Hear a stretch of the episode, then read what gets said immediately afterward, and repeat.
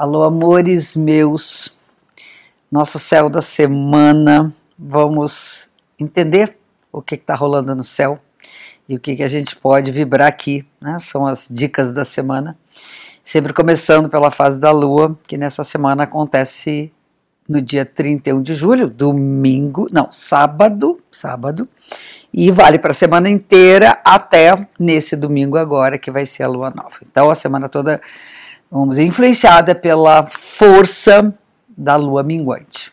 A lua minguante, ela significa uma época que energeticamente a gente deve se recolher, entrar mais para dentro e fazer reflexões, revisar.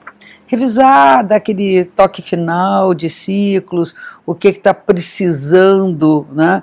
vamos dizer, finalizar, é um período de finalização das coisas, e eu acho que quando a gente está terminando, não é hora de ir para fora, né? a gente está fechando o ciclo. Né?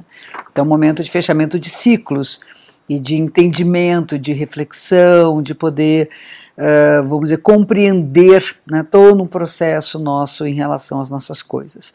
E essa lua minguante, ela tem a posição do Sol no signo de Leão, que exalta a vida, o amor, a alegria, e o touro, que são os valores materiais então a importância é aqui a gente pensar a vida e a materialidade, elas têm que caminhar juntas, né? nós somos seres encarnados e nós temos um corpo, nós temos um corpo para alimentar, para cuidar, nós temos nossas coisas, temos nosso trabalho.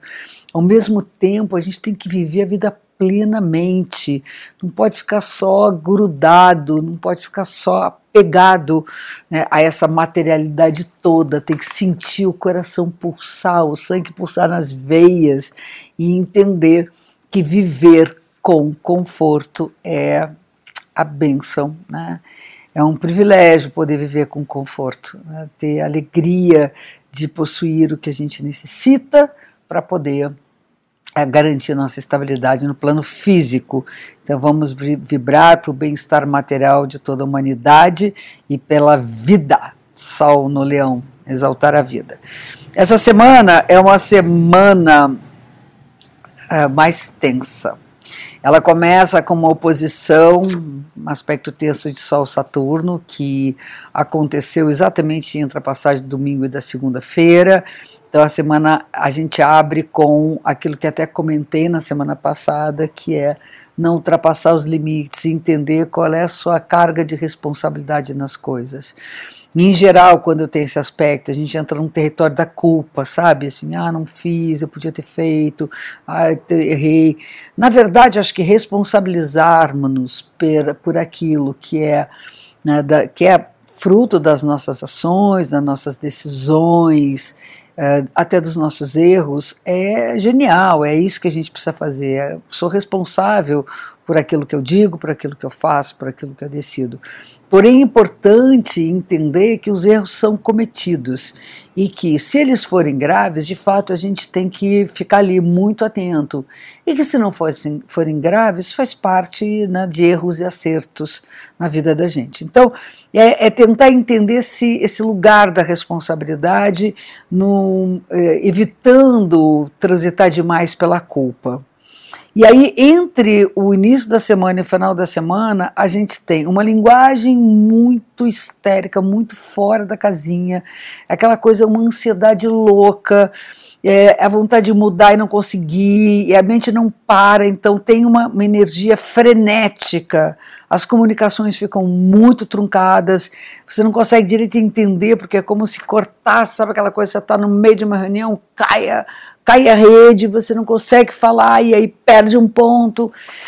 Enfim, então a gente tem que ter um pouco de paciência né, com a coisa das comunicações e com mais calma e tentar renovar nossa linguagem, procurar meios novos de comunicação.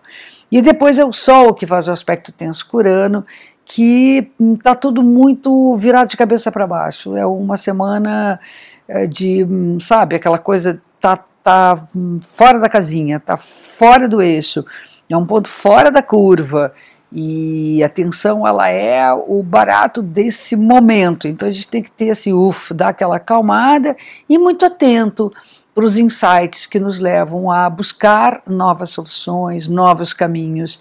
E isso tem muito a ver também com a questão da coletividade, o momento que a coletividade ela sofre com todas as turbulências do momento. O único aspecto favorável da semana é a Vênus com Urano, que significa que a gente tem que vibrar no amor, a gente tem que vibrar no afeto, na diplomacia, na doçura, no acolhimento, né, no entendimento do outro e vivermos com muita liberdade essa arte de conseguir amar a todos de uma maneira semelhante. Né?